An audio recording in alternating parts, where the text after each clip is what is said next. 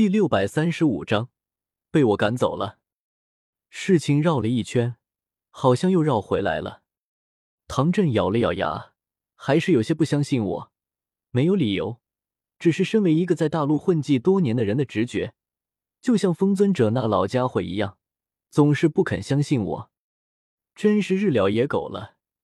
穆青鸾和唐火儿这么好对付，怎么你们这些老家伙，一个个上辈子跟我有仇似的？天难子，他说的天蛇子之事是不是真的？唐振有些不甘的问道。我果断开口道：“天难子，看看你自己的处境，你现在生死都在唐前辈手上，天蛇子的事情已经传开，唐前辈随便一打听就能知道。你最好不要隐瞒和胡言乱语，否则小命不保。”唐振豁然回头看向我，我面露微笑。唐火儿伸手拉了拉唐振的衣袖，天难子之前被唐振扇了几巴掌，半边脸红肿起来，嘴角的血也没人给他擦，一直顺着脖子流下去，极为狼狈，哪还有之前毁天灭地的气概？唐谷主，他说的都是真的，天蛇子确实被他打败，逃了回来。天难子低下头，不敢乱说。实在是那件事情传的太广，现在胡说，回头唐振从其他地方证实了，指不定怎么收拾他。我松了口气，朝唐镇长拜道：“前辈，看来事情已经明了，火儿被冰河谷袭击之事，实在是件巧合。”唐火儿点点头，没想到我不仅能和天难子抗衡，还早就种上了一位和天难子一样厉害的天蛇子。真是太厉害了！看向我的目光带着几丝崇拜，亮的就像两颗星星。爹爹，天蛋子他们哥哥自己就能解决，哪里需要什么借刀杀人？你想太多了。唐火儿娇嗔道。唐振气得半死，哪有胳膊肘向外拐的？这要是其他焚炎谷弟子长老，早给他扣上个背叛师门的帽子，按门规处置了。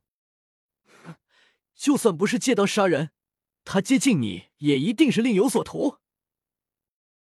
远处天际有大量人影飞来，尽皆身穿红色长袍，宛如又一朵万丈红云飞来。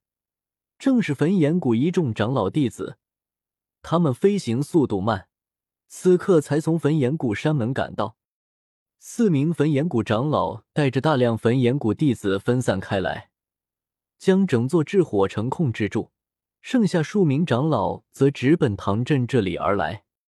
唐镇大手一挥：“你们来的正好，将这九人全部拿下，先带回焚炎谷山门关押，后审。”这数名焚炎谷长老中，赤火长老也在。见唐镇指的九人中包括我和紫妍几人，顿时一愣：“谷主，纳兰公子也一并关押起来吗？”唐振瞪眼，听不懂老夫的话吗？是是。赤火长老一阵狼狈，便要上前将我拿下。唐火儿不高兴了，怎么愿意我沦为阶下囚？纵身拦在我身前，怒视向唐振：“爹爹，你这是什么意思？纳兰叶是我拜过天地的兄长，你没有任何证据，就凭一个怀疑就能将他关起来？”难道女儿就不能有任何朋友了？难道每个接近女儿的人都是另有所图？你这样做置女儿于何地？以后还有人敢和女儿交朋友吗？面对这一连串质问，唐振面色阴沉下来。别人不一定，但这小子一定是另有所图。你给我让开！我嘴角微微抽搐，这老家伙来之前是吃春药了吧？明明事情已经解释完，干嘛还死咬着我不放？就因为我拐走了他女儿，明明还没拐走好吗？我犹豫了下，还是伸手搭在唐火儿肩膀上，轻轻将他推开。他回首看来，抿了抿嘴，还是移开了脚步。身前空开，我直面唐振。他身穿灰色麻布粗衣，身材矮小。看着就像一个普通的小老头，但此刻身上的那股雄浑威严却让人心悸。我拱手下拜，唐前辈慧眼如炬，前辈面前晚辈不敢有所隐瞒，我可以接近会儿，确实有所图谋。呵呵，果然如此。唐振冷笑，赤火有些懵，他后来的没听到前面的谈话，根本不知道我们在说什么东西。唐火儿一脸不敢置信，忍不住后退一步，有些不愿看我。我依旧保持拱手下拜的姿势，不为外物所动，语气骤然低沉起来。其实我骗了前辈，药尊者消失在中州，并不是隐居了，而是被魂殿害了。一段往事娓娓道来，唐振眉头微蹙，赤火长老义愤填膺，唐火儿心惊肉跳。竟不知大陆上还有这等事情，我长叹一声。四年前，魂殿还是找了上来，将药老抓走了。这四年，我一直在中州查探药老的踪迹。老天不负有心人，就在不久前，我终于查到了药老的下落。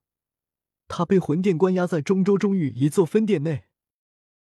我抬起头，看向唐振，眼神哀痛而诚恳。我可以接近火儿，便是想请唐前辈出手救药老。那座分殿有一位魂殿尊者镇守，光屏风尊者一人太过危险。若有唐前辈出手，两位尊者对上一位魂殿尊者，定能百分百救出药老。唐火儿对我的隔阂没了，目光怜惜的看着我，眼角隐隐有泪水流淌。老师被抓。从西北疆域那蛮荒之地孤身来到龙潭虎穴的中州，一路不知遇到多少艰难险阻，被冰河谷那些卑鄙小人追杀，却依旧没有放弃，奔波劳碌四年，只为了找寻救回老师的一线机会，实在太感人了。如此人物，堪称忠义无双，又岂会害他？唐火儿同仇敌忾，咬着银牙喝道。魂殿这些家伙实在太坏了，简直是中州的一颗毒瘤，为祸多年。爹爹，我们一定救出药尊者。唐振目光闪烁，依旧有些不相信。你又不是药尊者的弟子，只是一个打杂的，至于为了药尊者这么奔波劳碌吗？赤火长老一脸震惊，张口结舌道：“你，你说什么？药尊者的弟子是一个叫做萧炎的人？”我有些奇怪的看了他一眼，不明白他为什么这么惊讶。你家也有一个叫萧炎的大舅子吗？不是。赤火长老有些哭笑不得。就在今天早上，有一个名叫萧炎的人来到焚炎谷山门外，自称是药尊者的弟子，然后被我赶走了。